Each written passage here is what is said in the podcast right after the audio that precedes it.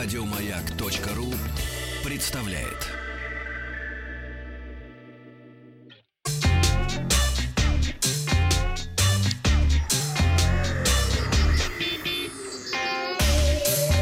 Страна транзистория. Сегодня в России официально а, в продажу выходит специальная версия Samsung Galaxy Note 10 Plus Star Wars, потому что сегодня премьера «Звездных войн», которую правда, уже видел заранее, но кто-то сегодня увидит впервые заключительную часть, девятую часть «Сади», которая завершает очередную трилогию, судя по всему, последнюю, где мы встречались со старыми знакомыми, такими как Люк Скайуокер, Хан Соло, Принцесса Аллея и другими. Специальную версию Galaxy Note 10 Plus от обычно отличает кожаный чехол с галактической символикой, коллекционный металлический значок и беспроводные стильные наушники Galaxy Buds, выполненные в стиле «Звездных войн». Ну и кроме того, пользователям будет доступен э, цифровой контент. Это обои для рабочего стола, анимация включения иконки и звуки и так далее.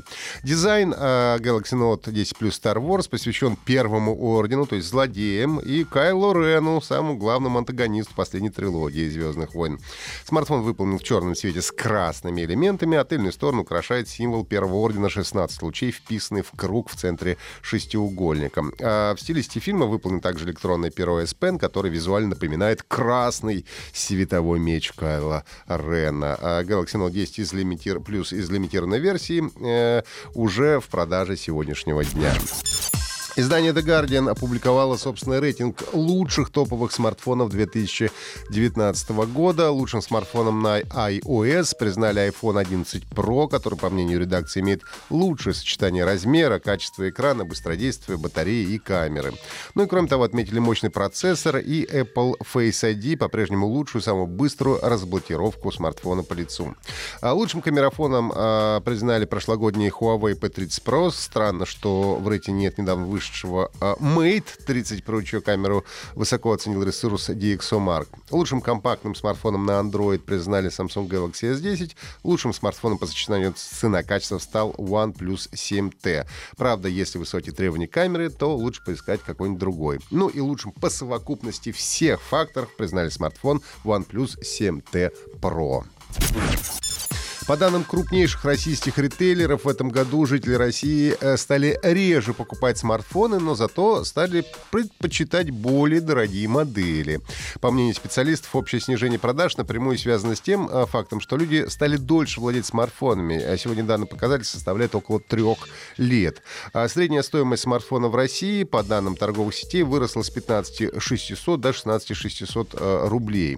16 600 рублей. Наибольшей популярностью пользовались более дорогие модели, оснащенные как минимум тремя основными камерами. В денежном выражении на 30% вырос спрос на флагманские смартфоны, стоимость которых, на секундочку, стартует э, с отметки 50 тысяч рублей. Ну и лидером по продажам устройств на российском рынке в 2019 году стала э, компания Huawei.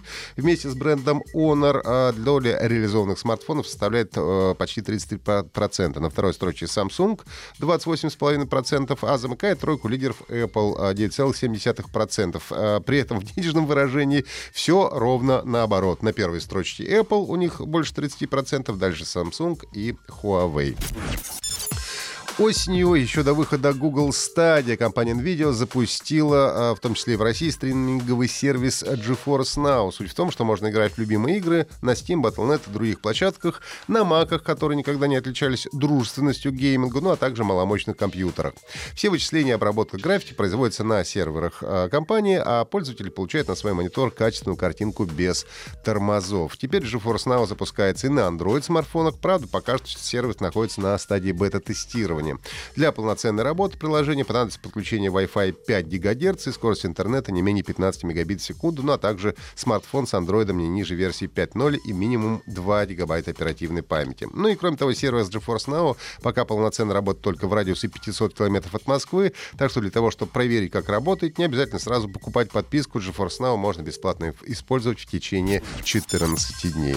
Ну и компания Blizzard отложила выход ремейка легендарной Warcraft 3 Reforged Reforge. Игра должна была выйти до 31 декабря этого года, но в официальном плоде появилась запись о том, что для завершающих штрихов понадобится дополнительное время. Теперь выход игры откладывается до 29 января 2020 года. В версию Reforge будет входить две компании Reign of House и uh, The Frozen Throne. Ну, помимо этого, нам обещают современный мультиплеер и расширенный редактор карт, куда можно импортировать все, что сотворили фанаты в оригинальный Warcraft 3. Это были все новости. Подписывайтесь на нас на сайте Маяка и в Apple Podcast.